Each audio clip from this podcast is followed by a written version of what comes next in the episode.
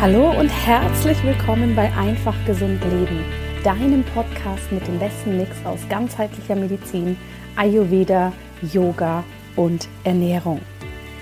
Mein Name ist Dr. Jana Scharfenberg und ich freue mich sehr, dass du hier bist, denn heute habe ich mal wieder ein sehr spannendes Interview für dich.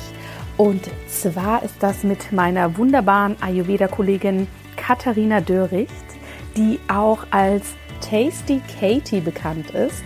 Sie führt einen wunderbaren Blog, auf dem sie ihre ganz, ganz tollen Rezeptkreationen teilt, die alle ayurvedisch vegan inspiriert sind. Zudem kannst du sie mit wunderbaren Inspirationen auf Instagram finden.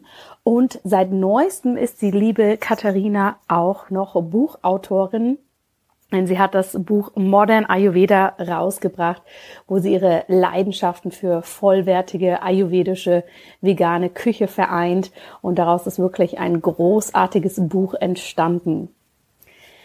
Zeit, die liebe Katharina mal hier in den Podcast zu holen und dir vorzustellen. Wir sind bewusst in diesem Interview gar nicht zu sehr auf die ganzen Ayurveda Basics eingegangen, was die ayurvedische Küche ausmacht, denn das kannst du ganz wunderbar bei ihr auf dem Blog nachlesen und natürlich auch bei ihr im Buch. Und ich fand es viel spannender, die Person Katharina hier einmal zu porträtieren und wirklich zu schauen, wie war Katharinas eigener Weg zum Ayurveda hin zur Ernährung, zu einer vollwertigen Ernährung? Wie hat sie ihr eigenes Unternehmen aufgebaut? Wie ist Katharina auf dem Weg auch damit umgegangen, dass wir alle irgendwo mal starten müssen, vielleicht auch mal eine Ablehnung in Form eines Neins bekommen oder sich Workshops, ja, dafür einfach keiner anmeldet? Und natürlich auch die große Frage, wie ist Ihr Buch entstanden? Denn Katharina hat hier wirklich Unglaubliches geleistet. Sie hat nicht nur alle Rezepte, und das sind über 100 Rezepte, selbst konzipiert, sondern die hat sie auch noch alle fotografiert, vorher gekocht und hat hier wahnsinnig viel Herzensenergie reingegeben. Du darfst dich jetzt also auf ein wirklich spannendes Interview freuen und wie gesagt mehr den Menschen Katharina kennenlernen als jetzt hier großes, tiefes Ayurveda-Wissen. Dafür sind dann andere Ressourcen da und ihr fragt mich ja immer wieder, kannst du mehr über die Selbstständigkeit erzählen? Wie ist es, seine Ziele zu verfolgen? Und da dachte ich, ist die liebe Katharina genau die richtige für. Jetzt aber viel Spaß mit dem Interview und Tasty Katie. Ich freue mich sehr, heute einen ganz besonderen Gast hier im Einfach Gesund Leben Podcast zu haben. Und zwar ist es die liebe Katharina. Ich freue mich sehr, dass du da bist. Herzlich willkommen. Vielen, vielen Dank für die Einladung. Ich freue mich total, dass ich hier sein darf. Die meisten, die sich mit Ayurveda auseinandersetzen, die kennen dich natürlich, aber stell dich doch gerne trotzdem nochmal vor, wer bist du und was machst du? Ja, sehr gerne. Also mein Name ist Katharina Dörricht. Ich betreibe seit vier Jahren, jetzt ein bisschen mehr als vier Jahren, den Blog Tasty Katie und die ganzen dazugehörigen Social-Media-Kanäle. Und das alles ist eben daraus entstanden, weil ich in meiner Vergangenheit viele gesundheitliche Beschwerden hatte und ursprünglich bin ich nämlich eigentlich Grundschullehrerin. Also ich habe dann nach meinem ersten Staatsexamen habe ich mich dann erstmal als Yogalehrerin weitergebildet und habe dann eine Ausbildung als ayurvedische Ernährungs- und Gesundheitsberaterin gemacht und dann Weiterbildung, vor allem, weil das auch so mein persönliches Thema ist, das Thema Darmgesundheit und habe jetzt nochmal angefangen zu studieren, studiere Ernährungstherapie. Genau, also ich gebe auch Yoga-Unterricht und bin vor allem eben rund um meinen Blog da ganz viel tätig. Ich gebe auch deutschlandweit mittlerweile Kochkurse und habe eben auch so den Ayurveda so ein bisschen für mich entdeckt und kombiniere das vor allem mit der pflanzlich-veganen Ernährung. Mhm. Ja, sehr spannend. Das heißt, von der Grundschullehrerin, von dem lehrenden Aspekt für Kinder umgeschwenkt ähm, sozusagen in einen anderen lehrenden Bereich, andere zu unterstützen, dass sie wirklich sich gesund ernähren können und erfahren, was für sie funktioniert. Kann man das so sagen? Ja, auf jeden Fall. Das ist immer ganz interessant, weil viele sagen, jetzt machst du ja was ganz anderes. Stimmt irgendwo schon, aber gleichzeitig habe ich trotzdem noch diese lernende Tätigkeit, weil ich unterrichte ja. Yoga oder ich halt Vorträge oder ich habe diese lernende Tätigkeit auch bei den Kochkursen oder auch ein bisschen auf meinem Blog und deswegen dieses Unterrichten, das ist schon was, was ich gerne mache und auch so ja. irgendwie weiterführe. Ja. ja, ich finde das total spannend, weil Leute sagen auch mal zu mir, was, du bist ja gar nicht mehr als Ärztin tätig. Und dann sage ich auch, ja, aber irgendwie ist das gerade viel mehr meine Variante der Gesundheit und, mhm. und dem Verständnis, ja. was ein Arzt machen sollte. Also finde ich das sehr witzig, dass das bei dir auch so ist im lehrenden Bereich. Erzähl uns doch mal, wie kam es dazu, dass du angefangen hast, dich mehr für Ernährung zu interessieren, mehr für diesen ganzheitlichen Aspekt? War das eine reine Neugier, weil du gerne kochst oder ist da auch eine persönliche Geschichte dahinter? Ja, es ist tatsächlich so, dass alles, was ich jetzt mache, ist überhaupt nicht geplant gewesen. Ja, also ich habe mir eigentlich meine Zukunft komplett anders vorgestellt. ähm, also ich hatte eigentlich schon seitdem ich auf der Welt bin, schon immer eine relativ sensible Verdauung. Also ich war mir immer, wenn mir mal, wenn ich mal zu viel gegessen habe oder es war zu fettig oder was sehr Fremdes, dann wurde mir mal schnell schlecht oder ich musste mich übergeben oder Bauchschmerzen bekommen. Da war ich schon immer eher die so ein bisschen empfindlich war. Und dann hatte ich auch früher ähm, recht schnell auch Neurodermitis bekommen ähm, am ganzen Körper. Und als ich dann eine, ich hatte eine OP am Steißbein und musste dann auch Antibiotika nehmen.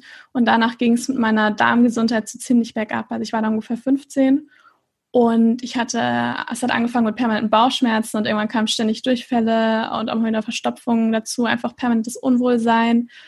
Und mir konnte eigentlich nie so richtig jemand helfen. Also meine, El meine Eltern sind mit mir damals von, ja, von Arzt zu Arzt, von Krankenhaus zu Krankenhaus gefahren und waren auch deutschlandweit mit mir unterwegs, aber es war nie ein Arzt, der mir so wirklich helfen konnte. Und irgendwann hieß es halt hauptsächlich, ich habe das Reizdarmsyndrom und ich muss halt einfach selber schauen, wie ich damit zurechtkomme. Und mhm. irgendwann bin ich dann damals zu einem TCM-Arzt gekommen und der hat mir dann das erste Mal, also der hat das erste Mal eine Stuhluntersuchung gemacht und hat bei mir unter anderem damals so einen Darmpilz festgestellt und viele Unverträglichkeiten. Und der hat mir vor allem auch das erste Mal so richtig erklärt, dass man Lebensmittel in warm und kalt einordnen kann, mhm. dass ähm, Lebensmittel unterschiedliche Eigenschaften haben. Und für mich war das so eine ganz neue Welt. Und ich hatte plötzlich so ein bisschen was in der Hand, wo ich halt einfach wusste, ich kann was damit machen und habe halt dann angefangen, ganz viel über Ernährung zu lesen, mir irgendwelche Bücher auszuleihen. Ich muss mal dazu sagen, vor ein paar Jahren waren diese Themen vegan oder ohne Milch, mhm. glutenfrei. Alles, was ich im Supermarkt an glutenfrei gefunden habe, waren Reiswaffeln. Also es war noch nicht so ja. ähm, bekannt wie jetzt. Und ich habe eigentlich schon immer sehr, sehr gerne gegessen. Also ich musste, muss ich zu sagen, erstmal wieder die Liebe zum Essen wiederfinden, weil sie mir ziemlich äh, genommen worden ist. Aber ich habe relativ schnell auch Spaß dabei gehabt, zu experimentieren, weil meine Mutter auch schon immer viel gekocht hat und ich das auch mal gesehen habe. Und dann bin ich mit 18, mit 19 bin ich dann von zu Hause ausgezogen und habe das dann alles selber während meinem Studium auch hm. viel gekocht und gemacht. Und mein Freund war dann so die treibende Kraft, der gesagt hat, möchtest du nicht mit dem ganzen Wissen und mit allem, was du dir da angeeignet hast, und den ganzen Rezepten nicht mal irgendwas machen? Und ich dachte damals, ich hatte keine Ahnung, was ein Blog ist. Was soll ich denn damit machen? Ich kann ein Buch schreiben, aber wer soll das denn kaufen? Ja. Ähm, genau. Und er hat mir dann geholfen, so einen Blog zu starten. Und ich hatte damals auch kein Instagram. Also ich war auch jemand, der Facebook vielleicht einmal im Monat reingeschaut mhm. hat. Und genau, habe das dann gestartet vor viereinhalb Jahren und seitdem ist immer mehr gewachsen. Genau. Da ja. so bin ich dazu gekommen. Schön. Ja, sehr spannend. Und ne, gerade was du sagst mit den Reiswaffeln im Supermarkt.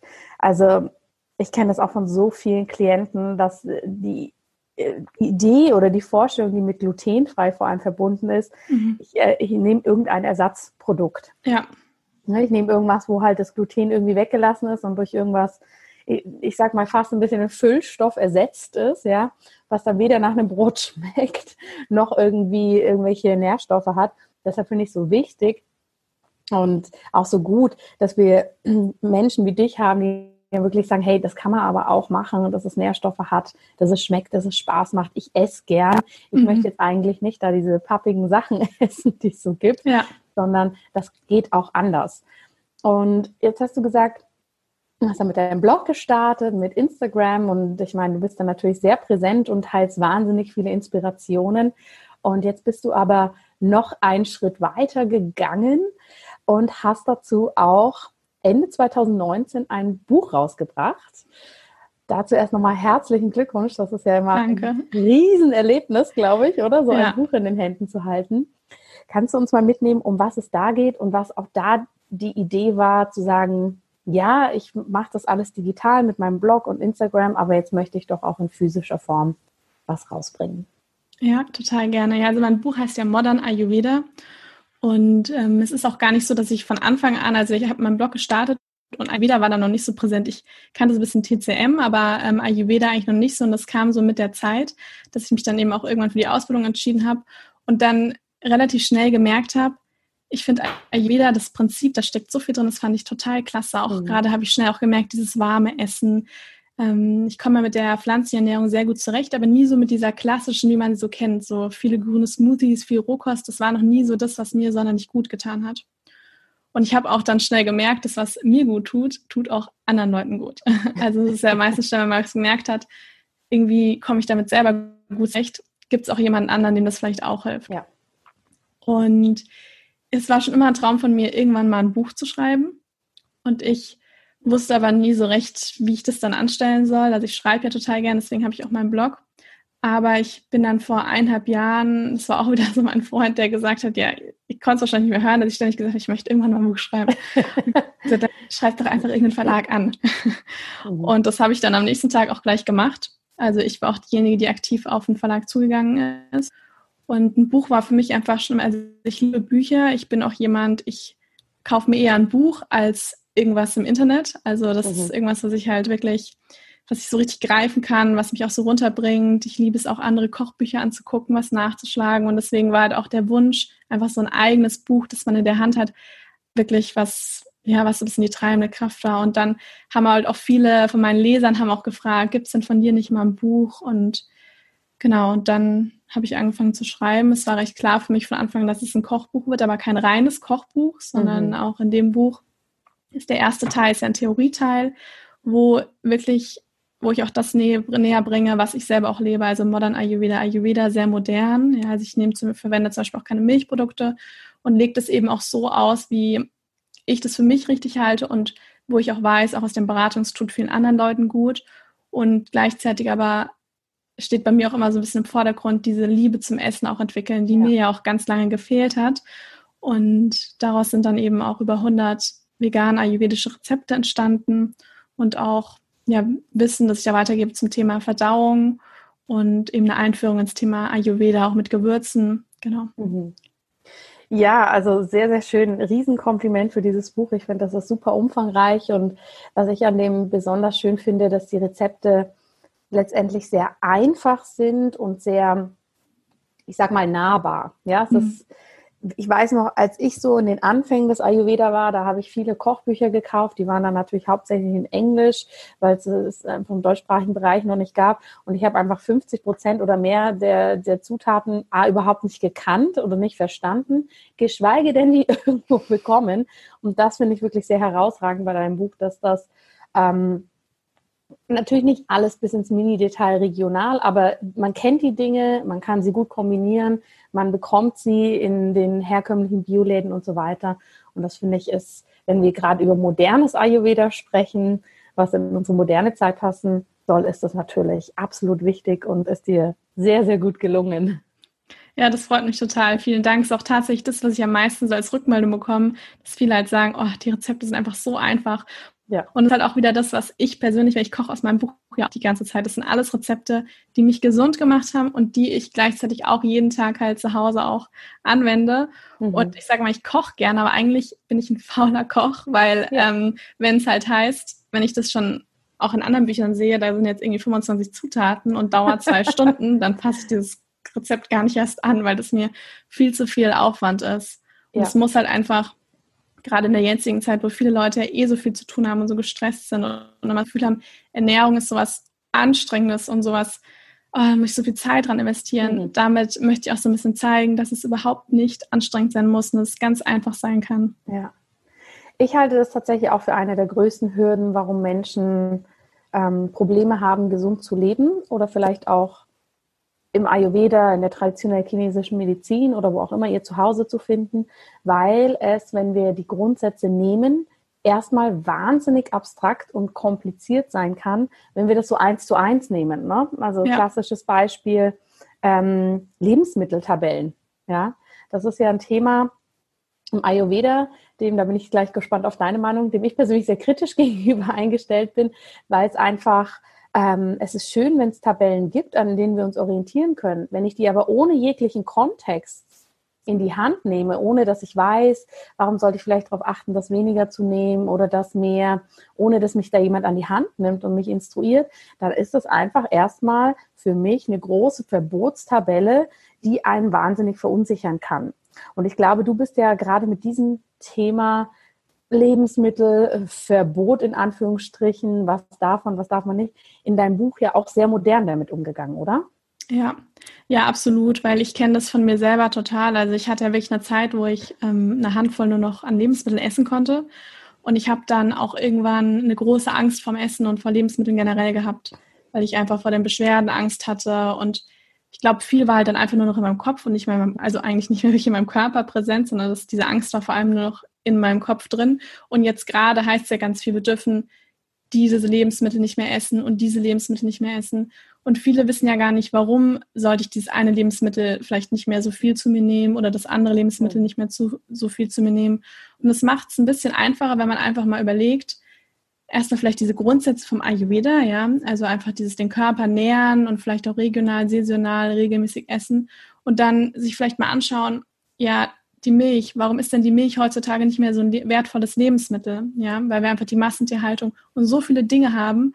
Und was tut denn vielleicht auch dem Planeten gut? Und ich habe halt festgestellt, dass was vielleicht auch dem Planeten gut tut, ist meistens auch gut für den Körper. Mhm. Und so kann man einfach das verstehen, warum eine naturbelassene Ernährung, also eine Ernährung, die von der Natur kommt, warum die auch das Beste für den Körper ist. Ja. Und warum ich da auch erstmal gar nichts falsch machen kann, wenn ich einfach auf ein Lebensmittel zurückgreife, das aus der Natur kommt weil das ist nun mal das, was auch für uns vorgesehen ist. Ja. Und Absolut. das ist ja auch alles jetzt aus dem Modernen, ist ja auch alles drin enthalten an Ballaststoffen, ja, die gut für den Darm sind und so weiter.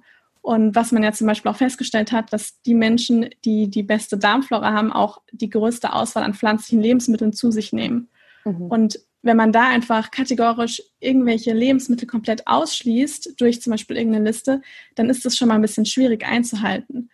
Und es macht natürlich Sinn, jemandem zu sagen, wenn ich jetzt ganz viel Pita habe und ganz viel Säure, dass er nicht mehr so viel scharf essen soll.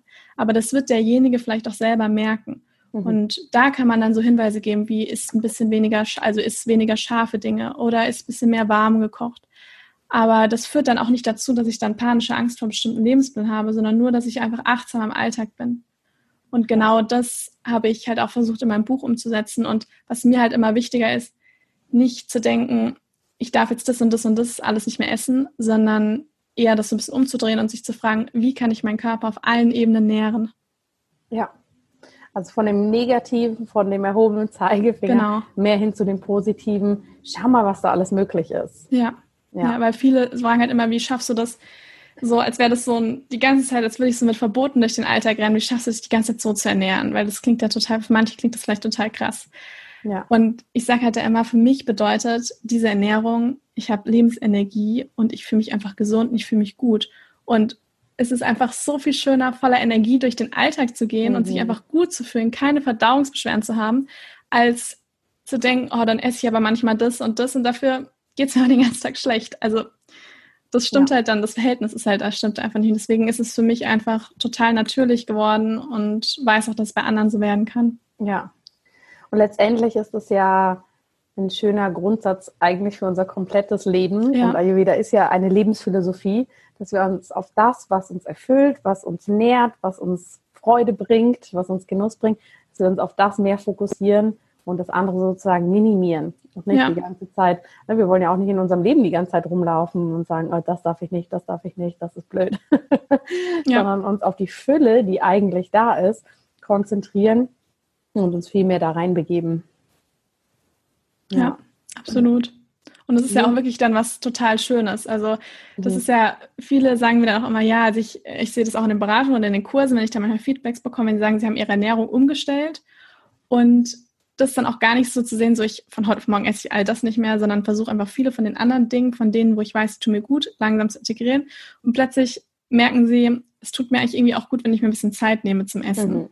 Mhm. Ja. Und dann nehmen sie sich ein bisschen Zeit zum Essen und plötzlich merken sie, ich habe gemerkt, wenn ich direkt vor dem Einschlafen noch so mein Krimi oder die Tagesschau gucke, das tut mir eigentlich auch nicht so mhm. gut. Also ich habe das mhm. versucht jetzt ein bisschen früher zu machen und vielleicht dann vorher nochmal rauszugehen oder ein bisschen zu meditieren oder sowas. Und dann kommt so ja. das eine zum anderen, ohne dass es so zwanghaft ist. Ja, absolut. Nimm uns mal mit, denn ich glaube, so diese inhaltlichen Informationen finden wir so viel in deinem Buch und auch auf deinem Blog. Aber was mich immer so interessiert, sind auch die Menschen dahinter, die die gleiche Vision teilen wie ich. Wie war das mit dem Buchschreiben? Du hast dann ja gerade schon erzählt, du hast selber einen Verlag angeschrieben. Was ist dann passiert? Weil ich glaube, diesen Wunsch oder diesen Traum, ein Buch zu schreiben, den tragen ja ganz, ganz viele Menschen in sich. Und häufig hört man dann eben, ah, ich habe ein großes Projekt in Planung und schwupps ist das Buch da. Aber da passiert ja relativ viel dazwischen. Möchtest du uns da mal mitnehmen? Wie hat sich das so entwickelt? Was waren vielleicht auch die Herausforderungen? Wie war das so für dich? Ja, ich meine, du kennst es ja selber auch, so ein Buch auf den Markt zu bringen. Das ist nichts, was man mal in zwei Wochen mal schnell überlegt und dann mhm. ist es mhm. da, sondern also man kann auf jeden Fall ein Jahr kann man auf alle Fälle rechnen, ähm, damit so ein Buch einfach äh, dieser Entstehungsprozess kann man auf jeden Fall damit rechnen. Und bei mir war das damals ungefähr, ich glaube, es war so Oktober 2018 wo ich mhm. damals mehrere, ich glaube 15 oder 20 Verlage angeschrieben habe. Und da waren auch relativ schnell einige interessiert, weil ich mir ja durch meinen Blog und durch Social Media schon auch eine Reichweite aufgebaut ja. ist und das ja natürlich dann auch immer interessant ist, für einen Verlag. Und ich hatte dann auch, war mit ein paar Verlagen relativ eng dann auch im Gespräch, aber ich habe recht schnell gemerkt, wo eher der Verlag eine Idee hatte, was er mir aufdrückt. Und mhm. was dann einfach nicht, was vielleicht auch eine schöne Idee ist, aber was halt einfach nicht mein Projekt gewesen wäre. Ich hätte es zwar irgendwie umgesetzt, aber es wäre nicht so mein Ding gewesen. Und bei dem Paperish Verlag, also bei dem, für den ich mich dann auch entschieden hatte, da bin ich dann auch nach München gefahren, habe mich mit ihm getroffen. Das war wirklich so, ich bin da die Tür reingegangen und wurde irgendwie begrüßt und ich habe mich einfach wohl gefühlt. Also es, ja. ich kann es gar nicht so beschreiben. Das war einfach so ein Gefühl, wo ich gleich wusste, das passt irgendwie. Also ich war natürlich am Anfang schon auch skeptisch, weil ich dann auch ein paar andere Geschichten hinter mir hatte. Aber ähm, ja, also war, ich habe wirklich gemerkt, die vertrauen mir und es ist gleich auch mit der Grafikdesignerin, mit dem Lektorat. Es stecken ja doch mal mehrere Leute hinter so einem Buch als äh, nur ich. Und das hat einfach, die Zusammenarbeit hat total gut funktioniert. Ich bin dann immer so im Abstand von, ja, so alle fünf Wochen bin ich nach München gefahren mit dem Zug und habe dann, wir haben dann immer so etappenweise, haben wir dann wieder die nächsten das nächste größere Projekt dann einfach durchgesprochen und ich habe bis dahin dann immer ähm, weitergearbeitet. Ich habe mir dann, ich habe im Januar habe ich ganz aktiv dann auch angefangen zu schreiben bis ungefähr März, April und im Mai, weil ich habe alle Bilder, alle Rezeptbilder selber gemacht. Die, da habe ich dann den kompletten Mai, habe ich mir wirklich Zeit genommen, die ganzen Bilder zu machen, zu fotografieren, weil ich bin selber so jemand, wenn ich dann weiß, ich muss was machen. Ich habe halt recht viel Pitter und dann mache ich das und dann will ich das auch durchziehen und nicht irgendwie so bisschen, bisschen, bisschen und dann am Ende Stress haben. Das ist nicht so meins, sondern mhm. ähm, ich bin halt da recht konsequent und dann habe ich auch den kompletten Mai diese 108 Rezepte alle fotografiert und gekocht. Ich konnte eine ganze Fußballmannschaft an Essen mit Essen versagen. Ich wollte gerade sagen, das müssen wir mal betonen. Es ist ja nicht, du hast deine Kamera rausgeholt und bist mal rausgegangen, um die Wiese zu fotografieren, nee. sondern du hast ja alles vorher gekocht. Das ist ja Und vorher noch dreimal ausprobiert, die ganzen Rezepte, weil ich ja wollte, dass sie auch funktionieren. eingekauft. Also einfach, dass sich alle, die hier zuhören und auch so diesen, diesen Wunsch oder diese große Idee haben, ein Buch zu machen, mal anhören, was da dahinter steckt. Das ist unfassbar. Ja. Dass du das wirklich alles selber gemacht hast. Also unglaublich. Das war auch tatsächlich, also es klingt immer ein bisschen so komisch, aber mir hat es total viel Freude gemacht, dieses mhm. Buch zu schreiben. Und ich hatte auch eigentlich, es war wirklich, es ging total leicht. Es war so ein Fluss. Also wie so, wenn ich mir das auch jetzt mal durchlese, habe ich immer so das Gefühl, so, ich bin ja auch so spirituell, da ist sowas so durch mich durchgegangen, also ja. was so raus wollte. Und das war auch beim Schreiben. Ich habe mich an den Laptop gesetzt und habe geschrieben und mhm. hatte am Ende noch 50 Seiten zu viel. Also das war, ähm, das war halt wirklich was, ich weiß nicht, ob ich das auch noch, noch, mal so haben werde, aber ich war halt so total in dem Fluss drin, weil ich wirklich wusste, dieses Buch steckt in mir mhm. und es muss raus, auch mit den Rezepten. Das ist mir recht leicht gefallen. Der einzige Haken war, nach ungefähr acht, dem 80. Rezept habe ich mir gedacht, jetzt habe ich keinen Bock mehr zu fotografieren und zu kochen, ja. aber und das habe ich dann, da dachte ich noch so 25 Rezepte, das schaffe ich jetzt noch. Aber ähm, ja, genau, das war so wirklich der einzige Punkt. Mhm. Und so am Ende habe ich dann manchmal kurz so Zweifel gehabt, weil ich dachte, es ist ja doch ein bisschen einsam, mal so da zu sitzen und zu schreiben. Und ich habe das ja die ganze Zeit in mir drin getragen und habe es dann auch erst im September verkündet, mhm. dass ich ein Buch schreibe. Und dann am Ende kamen dann ein paar Mal so Zweifel, ist es denn doch gut genug? Weil mhm. ich bin ja jetzt nun mal keine erfahrene Autorin und ich habe auch keinen, habe auch nicht zwei Doktortitel oder sonst was. So ist es denn dann gut genug? Ist das, glaube ich, so das, was sich dann viele mhm. oft fragen bei allen möglichen Dingen. bin, bin ich gut genug oder ist meine Arbeit dann gut genug? Aber ich habe mir dann, ich habe dann einfach versucht zu vertrauen und es dann loszulassen, konnte ja dann eh auch nichts mehr machen. Und ähm, ja, und das ist total gut angekommen, was mich riesig, riesig freut. Also ich freue mich wirklich jedes Mal aufs Neue, wenn mir jemand sagt, ich habe dein Buch gekauft, das mhm. gefällt mir, dann bin ich immer wieder aufs Neue total happy. Ja, spannend. Wir, wir, gehen jetzt hier natürlich so ein bisschen vom Ayurveda weg, aber ich finde das wirklich mit dem Buchschreiben ist so ein schöner Ausdruck für, für auch wieder ganz viele Dinge im Leben. Ne? Du hast ja. dich hingesetzt und hast nicht gewartet, bis irgendwie ein Verlag oder irgendein Mensch auf dich zukommt und dir es anbietet, sondern warst selber aktiv. Du hast jetzt auch gerade gesagt, du hast wahnsinnig viele Verlage angeschrieben. Und das finde ich ist auch mal so ein spannendes Thema, gerade wenn es ähm, um Dinge geht, die wir im Leben wirklich wollen, ob das Gesundheit ist, ein berufliches Ziel, ein Herzenswunsch, ja, dass, dass wir da, glaube ich, manchmal vergessen, wie viel ähm, da dahinter steckt, das zu verwirklichen. Ja, weil ja. genau das, oder? Man sagt dann im September, ach, im Übrigen, es gibt ein Buch von mir, ja, ja? und viele de Menschen denken dann vielleicht, oh wow, das na, hat sie jetzt auch noch so easy peasy schnell gemacht, aber dass ja. man 25 Verlage anschreibt oder wie viele auch immer und auch damit umgehen muss, dass auch ein Nein kommt oder dass man in Situationen kommt, wo man sagt, pff, das stimmt jetzt einfach für mich nicht, ich muss für mich einstehen, ich muss was anderes suchen, ich muss weitermachen. Ja. Das ist, erfordert ja unglaubliches Durchhaltevermögen, ja, was wir ja so aus dem, also diese positive Disziplin, die haben wir ja auch im Ayurveda, wenn wir ja. ein bisschen mehr in die Psychologie gehen, dass wir eine Disziplin für was brauchen. Und das finde ich sehr, sehr bemerkenswert, dass du das so gemacht hast und natürlich dann auch mit deinen Fotos noch, das kann ich mir gut vorstellen, wenn man sagt, boah, 25 muss ich noch machen, okay. ähm, was waren denn für dich so die größten Herausforderungen am Schreiben eines Buchs, mit denen du vorher nicht so gerechnet hättest? Das ist eine gute Frage. Also tatsächlich waren so die größten Herausforderungen, was man überhaupt nicht bedenkt. Ich dachte mal, ich schreibe einfach eine Seite und steht die halt da im Buch. Aber dass die Grafikdesigner sagt, nee, also das Wort, das kann man jetzt nicht so trennen, weil das sieht optisch nicht gut aus und hm. ähm, dass das Lektorat dann kommt, das müssen wir kürzen, weil das sieht dann auch nicht gut aus, dass es auf die Seite passt. Und dachte ich mir, ja, aber dieser Satz, der muss noch rein, der ist wichtig. Also das ist, das war tatsächlich die größte Herausforderung für mich, dann am Ende nochmal so alles zu bearbeiten. Und dass es dann auch optisch alles auch passt und so eine einheitliche Linie hat. Mhm. Ansonsten vom Inhaltlichen her muss ich ganz ehrlich sagen, das klingt immer so blöd, aber es war tatsächlich für mich eigentlich gar nichts wirklich eine Herausforderung. Also ich habe relativ schnell, ich hatte wirklich gleich so eine, diese Vision, wie dieses Buch aussehen soll. Gar mhm. nicht unbedingt so von diesem optischen, aber was einfach drin sein soll. Ja. Also vom Aufbau her und dass es halt auch anfängt mit meiner Geschichte und dass es eben weitergeht mit dem modernen Ayurveda. Also das lief relativ gut. Ja. Mhm.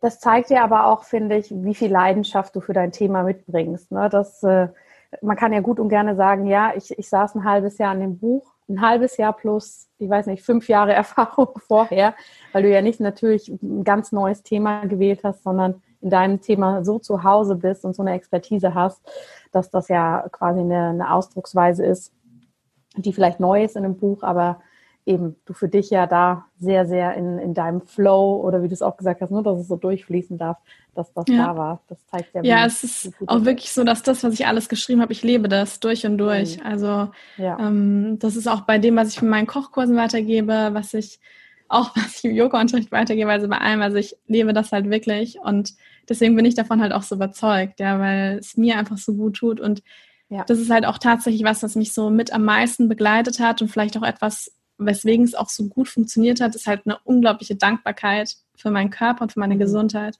Ja. Weil ich glaube, das hat meine Eltern auch sehr berührt, weil wenn man mich halt einfach mal vor, ja, jetzt ungefähr zehn oder vor neun Jahren gesehen hätte oder jemand, der nahe steht und weiß, wie es mir damals ging mhm. Dass ich mit Ernährung nichts zu tun haben wollte, weil mich das einfach nur genervt hat. Mhm. Und mir, ich auch ziemlich, ziemlich dünn war, damals auch meine Periode verloren habe und einfach wirklich, mir ging es einfach nicht gut. Und dass halt daraus so was Schönes entstanden ist und so was Positives und ich damit den anderen Leuten helfen kann. Und das war einfach so, wo ich einfach eigentlich fast jeden Tag irgendwie total dankbar war, dass ich das machen konnte. Schön. Ja. Schön. Ja. Was empfiehlst du Menschen, die ähm, sagen, sie haben auch ein großes Herzensprojekt, was jetzt erstmal so übergroß erscheint, also wie ein Buch schreiben, wie sich selbstständig machen, wie was auch immer es sein mag. Was empfiehlst du Menschen? Wie kann man da am besten rangehen und vielleicht auch so seine eigene Energie nutzen, um das wirklich umzusetzen? Ja, also da gibt es eigentlich so zwei Dinge, die ich selber bei mir auch immer so ein bisschen beherzige und auch gerne weitergebe. Und zwar das erste ist einfach machen. Das ist zwar immer so ein bisschen so, hm, wie einfach machen. Aber wenn ich eine Idee habe, und das muss jetzt nicht gleich, wenn ich natürlich jetzt eine Riesenvision habe, dann kann ich nicht einfach irgendwie, keine Ahnung, kann ich vielleicht schon, aber wenn ich jetzt noch überhaupt gar keine Reichweite habe, einfach ein Buch zu schreiben, ist ein bisschen schwierig. Aber das heißt ja nicht, dass es unmöglich ist. Aber was ist denn der nächste Schritt, den, der nächste Schritt, den ich machen kann, der dazu beiträgt, zu dieser, für diese Vision, der da einfach einen Schritt näher, wo man einen Schritt näher kommt. Und das ist auch mit diesem einfachen Machen gemeint, weil ich kann noch 500 Kurse machen, ich kann mir noch 1000 Bücher angucken, aber ja. keiner wird irgendwann vor deiner Tür stehen und sagen, hier ist dein Vertrag, möchtest du bitte unterschreiben? und dann kannst du morgen anfangen, dieses Buch zu schreiben. Wir haben das jetzt 500 halt Bücher gelesen, jetzt dürfen sie auch. genau, und das ist halt, das ist dieses, aus dieser Energie ist bei mir eigentlich alles, alles entstanden mit meinem Blog. Keiner hat zu mir gesagt, gut, ich hatte halt meinen Freund, der mir äh, da so geholfen mhm. hat, bin ich unglaublich dankbar, aber auch da war ich dann diejenige, die gesagt, wir machen das jetzt einfach. Mit meinen Kochkursen. Keiner, viele sagen immer, wie, wie hast du es geschafft, dass du Kochkurse geben konntest und so weiter ich habe das in dem Sinne geschafft, dass ich eine E-Mail an, Koch, an, an, an Kochkursveranstalter oder Küchen geschrieben mhm. habe und gefragt habe, ob ich Kochkurse geben kann. Und da habe ich viele Absagen bekommen am Anfang. Ja, also mittlerweile ist es so, dass alle Kochkurse ständig ausgebucht sind und das super läuft. Aber mhm. am Anfang saß ich da und habe immer so gehofft, dass sich überhaupt eine Person anmeldet und habe dann damals ganz aufgeregt, weil ich noch einer Freundin, oh, es haben sich zwei Leute angemeldet. Ja. ja. Also so ist es halt einfach entstanden. Und auch beim Yoga-Unterrichten. Ich meine, du kennst es ja selber auch. Als ich meine erste Ausbildung gemacht habe, hatte ich ich habe mir allen erzählt, ich habe das nur für mich gemacht, weil ich mich einfach nicht getraut habe hm. zu unterrichten. Und irgendwann habe ich mir dann auch gedacht, ganz ehrlich, ich kann jetzt hier noch länger sitzen und für mich selber praktizieren, aber ich will es ja eigentlich weitergeben. Also bin ich einfach zum Yogastudio gefahren, habe mich vorgestellt und gefragt, ob ich als Vertretungslehrerin ja. anfangen kann. Ja. Irgendwann sind die, ist eine Lehrerin ausgefallen, ich wurde fest übernommen. Und so ging das mit allem im Leben. Also egal, was ich gemacht habe, mhm. keiner hat mir das irgendwie vorgekaut, sondern ich habe es halt einfach gemacht. Ja. Und da aber dann gleichzeitig diese große Vision oder den großen Traum, den man vielleicht hat, nicht aus den Augen zu verlieren und sich da einfach Schritt für Schritt mhm. langsam hinzuarbeiten.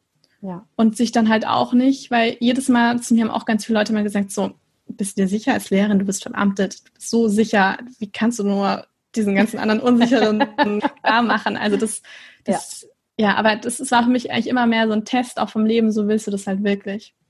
Ja. Und im Endeffekt ist dann eigentlich auch alles, was wir machen, nur irgendeine Erfahrung. Und entweder es klappt und wenn es nicht klappt, ja, dann, dann habe ich es zumindest probiert. Aber ich kann halt am Ende nicht da sitzen und sagen, oh, also äh, hätte ich das doch immer gemacht. Also viel, was mir auch immer viel gelernt hat, ich wohne unter meinen Großeltern, mein Opa, der lebt nicht mehr. Aber ich habe das halt am Ende sehr gut beobachten können, immer auch, ähm, bis sie dann halt auch gestorben können und gestorben sind. Und da habe ich halt dann wirklich mal so gesehen, wie wertvoll das im Leben ist, dass man wirklich alles macht, was man auch machen möchte und sich nicht von irgendwelchen Leuten, die in ihrer Realität leben, sich irgendwas anderes einreden zu lassen. Und das sind halt auch alles nur viele Erfahrungen und das Leben, man, man kann es halt von zwei Seiten sehen, es kann wunderschön sein, aber es kann halt auch was furchtbar sein und das meiste ist halt einfach nur im eigenen Kopf drin. Hm. Mhm. Und jeder hat halt eigentlich irgendeine Vision oder irgendwas, was er sehr gerne macht und die ist ja auch nicht umsonst da. Ja. Und da einfach auch so ein bisschen dem Leben und seinen eigenen Fähigkeiten auch zu vertrauen. Ja. ja. Absolut. Ich finde das so wichtig, was du sagst, dieses einfach machen, ja, mhm. und ja, dann melden sich halt am Anfang nur eine Person an für den Kochkurs oder ja. dann liest, also ich glaube, mein Newsletter hat das erste Jahr nur meine Mama gelesen. Ich weiß es bis heute nicht, aber das waren sicher keine Massen und trotzdem bin ich jeden Dienstagmorgen an den Computer gegangen und habe ein Newsletter ja. geschrieben und auch so dieses finde ich, sich da losmachen von, wenn eine Absage kommt oder wenn was nicht ausgebucht ist oder ne, das hat ja, das braucht einfach alles Zeit und darf sich entwickeln und genau das, was du sagst, diese, diese Unsicherheiten und vielleicht auch Ängste oder Vorstellungen, die von außen kommen, was, jetzt könntest du einen sicheren Beamtenjob gehen und wie kannst du alles dafür aufgeben? Das Gefühl, wir sind da häufig und das im Übrigen in der Gesundheit auch immer so stark im Mangel, ja, mhm. so, was gibst du dafür auf? Aber ja. wer fragt dich eigentlich, sag mal, Katharina, was hast du denn dafür alles gewonnen oder was hast ja. du dafür alles an Fülle erreicht? Ja, ähm, weil nur gesehen wird, oh, jetzt ist sie keine Grundschullehrerin, jetzt hat sie keine Verbeamtung. Hm. Aber was dafür für andere Dinge entstanden sind, das ist ja eigentlich das unfassbar Tolle, was unser Leben ausmacht. Ja. Ähm, ist es dir denn schwergefallen, am Anfang auch so mit Ablehnung und Absagen umzugehen? Oder hast du das recht sportlich nehmen können?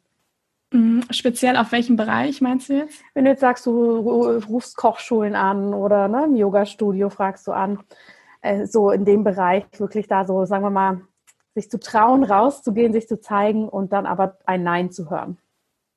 Also grundsätzlich glaube ich, bin ich relativ, ähm, also kann ich Kritik oder auch so Absagen ganz gut ähm, eher so aushalten, weil ich auch irgendwie jetzt manchmal sehe, dass irgendwie mein Leben lang auch so ein bisschen für alles, was ich jetzt mache, auch vorbereitet worden bin. Ähm, weil, also ich war zum Beispiel, ich bin früher auch geritten und war auch damals im Hessenkader und ähm, warum auf Turnieren. Und da wird man schon, also das ist jeder, der im Leistungssport unterwegs ist, weiß, wie man da kritisiert manchmal wird oder runtergemacht mhm. wird. Und da habe ich schon gelernt, so ein dickes Fell auch irgendwie mehr anzueignen. Also das, das funktioniert ganz gut. Und was ich aber trotzdem mir immer wieder gedacht habe, bei allem, was ich getan habe, ich habe ja meine Gesundheit. Und wenn man mal seine Gesundheit verloren hat, weiß man, dass wenn man seine Gesundheit hat, dass dann eigentlich auch eine Absage von einem Kochkurs nicht ganz so tragisch ist. ähm, ja. ja, also das ist was, was sich halt immer wieder und was mich auch bei allem, was ich jetzt tue, immer wieder auf den Boden der Tatsache holt und auch wo ich weiß, wo ich für dankbar sein kann und was mich einfach immer wieder auch voranbringt. Und dann war es natürlich so, ich weiß mal, bei einem Kochkurs, der wurde ab, das war, glaube ich, der erste oder zweite, ich weiß es gar nicht, der wurde, glaube ich, abgesagt, weil nicht genügend Teilnehmer waren. Und da war ich dann natürlich schon deprimiert am Anfang. Klar, da ist man, das ist, ich meine, wenn man einfach so ein Herzprojekt hat und dann kriegt man irgendwie so einen Tritt in den Hintern, so nach dem Motto, ja. nee, ähm, dann ist man schon traurig. Aber nichtsdestotrotz habe ich mir halt gedacht, ja gut, dann entweder probiere ich es halt nochmal oder ich lasse es halt sein, gibt nur die zwei mhm. Möglichkeiten und ich habe mich halt fürs nochmal probieren entschieden und der nächste Kurs war gleich ausgebucht. Also, ja, ja also wie gesagt, ich bin da halt, ich bin da nicht so dieses, wenn ich mal eine Absage bekomme, dass ich dann sage, das soll so nicht sein. Das glaube ich nicht. Dann probiere ich es halt so lange, bis es halt mhm. halt klappt. Ja. Also das, ja, also ich meine, ich mache mir ja meine ganzen Grenzen oder alles mache ich mir halt selber. Und wenn ich was wirklich, wirklich will, dann kriegt man das auch irgendwie hin zu erreichen. Und ich glaube, das ist fast egal was. Auch wenn es ein bisschen utopisch vielleicht für manche Leute klingt, aber ich glaube das schon. Also ich glaube, man kann da schon, man kann da schon so an sich selber glauben und an seine Träume. Ja. Und dass es vielleicht nicht immer gleich so läuft, wie man es geplant hat, da muss man mit zurechtkommen. Weil ja. das, wenn das Leben auch, ich meine, man kann mal überlegen, wenn bei mir das jetzt so gewesen wäre, ich hätte direkt einen Bestseller geschrieben, alle Kochkurse wären ausgebucht gewesen alle meine Träume wären auch gleich in Erfüllung gegangen, ja, dann bin ich ja mit 25 in meinem Leben eigentlich fertig. Also das ist ja auch ein Weg, ein Erfolg Absolut. oder Ding, es ist ein Weg. Und das heißt ja, enjoy the process, also genieße den Weg dahin. Ja. Und da gehören halt einfach ganz, ganz viele Dinge dazu. Und ich habe halt aus jeder Niederlage, in Anführungsstrichen, habe ich halt auch immer wieder gelernt und bin stärker daraus hervorgegangen und wusste halt dann, wie kann ich das nächste Mal vielleicht das besser bewerben oder was kann ich noch dazu machen, was kann ich in die Beschreibung mit reintun, was kann ich denn noch machen. Und man lernt halt einfach immer, immer mehr. Mhm. Und deswegen sehe ich auch viele Fehler, viele Dinge, wo ich mich früher vielleicht am Ende über mich selber geärgert hätte, auch gar nicht mehr so als totale Fehler, sondern eher etwas, wo ich halt wieder was von lernen kann und es das nächste Mal einfach besser ja. machen kann. Ja. Ja. Schön. Absolut, absolut, gebe ich dir total recht. Und finde es sehr schön, dass du das hier auch so betonst, weil, wie gesagt, ich glaube, gerade mm, wenn man auch in der Öffentlichkeit ne, bis zu einem gewissen Grad steht, dann sieht man, ach Mensch, im Buch geschrieben, so viele Follower, so viel das und das, aber was da eigentlich alles dahinter steckt und wie viele Neins da vielleicht auch dahinter stecken, ja, das vergisst man gerne so schnell oder schaut sich das nicht so gerne an, was da eigentlich, ja, ja. Äh, Schweiß und Arbeit und noch so für Dinge dahinter stecken. ja, das stimmt. ja. Ähm, dein Buch ist jetzt ein Bestseller, ich glaube sogar in verschiedenen Kategorien. Also das ist ja, glaube ich, ziemlich eingeschlagen. Bist du denn gerade dabei, schon neue Buchprojekte zu entwickeln? Ich habe das Gefühl, viele, die da einmal so anfangen, kriegen, fangen da so Feuer, dass sie gleich weitermachen wollen. Oder auf was konzentrierst du dich jetzt ja im Jahr 2020 hauptsächlich? Also ich war früher tatsächlich auch jemand, der immer gleich so jetzt würde ich sagen, ein bisschen vom Leben weggerannt ist und immer gleich tausend andere Sachen machen wollte. Und mittlerweile, also gerade aktuell genieße ich einfach den Erfolg von meinem Buch und habe auch eine große Motivation, das auch noch weiter ja, an die Leute zu bringen und das einfach in die Welt herauszuposaunen, ähm, dass mein Buch halt einfach Menschen auch beim Gesundwerden helfen kann und dann auch eine Bereicherung sein kann. Und ansonsten, was gerade mich sehr vereinnahmt und wo ich mich auch bewusst so entschieden habe, ist, ich habe nochmal angefangen zu studieren. Also ich bin jetzt im ersten Semester, ich habe Ernährungstherapie, also das Ernährungstherapie ist ein Bachelorstudium. Und das war immer so was, das mir so noch ein bisschen gefehlt hat, so dieser medizinische Aspekt. Also es ist so Ernährungsmedizin. Und da bin ich jetzt gerade im ersten Semester und ich ähm, klage mich so ein bisschen mit sehr viel Biochemie rum. ähm, genau, und das ist halt was, so gerade mein Nummer eins Projekt. Ja. Und ansonsten fangen jetzt dann im Februar meine Kochkurse wieder an, wo ich in vielen Städten in Deutschland unterwegs bin, auch auf einige Messen. Und ja, das Studium geht natürlich dieses Jahr weiter. Erstmal habe ich kein zweites Buch geplant. Das wird sicher, ich kann mir vorstellen, dass sicher in dem Jahr noch was entstehen wird, aber jetzt aktuell erstmal nicht. Mhm. Und weil ich mich erstmal noch auf das konzentrieren möchte und eigentlich mehr als genug damit auch zu tun habe. Ja. Und ansonsten was auch noch so ein bisschen mein persönliches Ding ist und wo ich einfach in den letzten Jahren gemerkt habe, das hat sehr dazu beigetragen, ähm, dass ich jetzt so gesund bin und so einen starken Körper auch habe, ist Kundalini-Yoga. Mhm. Und da werde ich dieses Jahr noch, das war eine dritte Ausbildung im Yoga, also möchte ich noch eine Kundalini-Yoga-Ausbildung machen. machen. Die geht auch ein halbes Jahr oder ein Dreivierteljahr. Und da freue ich mich total drauf, weil das habe ich so mir selber geschenkt zu Weihnachten. Ja. Und da freue ich mich einfach total darauf mal, schön, mal, mal schauen, vielleicht unterrichte ich es auch irgendwann, aber jetzt gerade nutze ich es vor allem für mich und das ist eine totale Bereicherung in meinem Leben geworden. Ja. Schön, ja, spannend. Danke für den Einblick. Möchtest du zum Ende des Interviews noch irgendwas den Zuhörerinnen und Zuhörern mitgeben, was dir besonders wichtig ist, wenn es um Gesundheit geht, um Selbstverwirklichung, um große Träume und Visionen? Gibt es da was, wo du sagst, das möchte ich gerne noch loswerden? Ähm, also ich glaube, was ich immer gerne weitergebe, ist, dass man auf seine Gesundheit wirklich aufpassen soll, weil es gibt ja diesen schönen Spruch, Gesundheit ist nicht alles, aber ohne Gesundheit ist alles nichts. Und das ist halt wirklich die Wahrheit. Also deswegen nicht so dogmatisch, aber trotzdem auf seine Gesundheit aufpassen. Und das kann man auch einfach mit vielen positiven Dingen verbinden. Und dann kann ich mir vorstellen, dass vielleicht auch viele zuhören, so ist es bei mir auf jeden Fall auch immer, dass vielleicht manche auch wirklich gerade entweder schwer krank sind oder auch permanent irgendwelche mhm. Beschwerden haben, dass man die Hoffnung nicht aufgibt und dass man einfach weiter dran bleibt und dem Körper wieder versucht, auch mehr zu vertrauen, weil unser Körper mhm. ist schon auch ein Wunderwerk und die Selbstheilungskräfte sind auch da, aber wir müssen unseren Körper in die dementsprechende Umgebung auch einfach ähm, setzen, dass diese Selbstheilungskräfte auch mhm. einfach aktiv werden können und da einfach wieder Vertrauen in den eigenen Körper zu bekommen. Und wenn ich Vertrauen in meinen eigenen Körper habe, weil ich ihn einfach nähere und weil ich ihn einfach stärke durch zum Beispiel Yoga oder durch eine gesunde Ernährung, dann entwickle ich auch automatisch eine Lebensfreude. Und wenn ich eine Lebensfreude habe, dann habe ich auch eine Motivation, Dinge umzusetzen. Mhm. Und wenn man das einfach so ein bisschen mit, mitnehmen kann, dass das alles anfängt beim, was, wie kann ich halt auch für mich sorgen?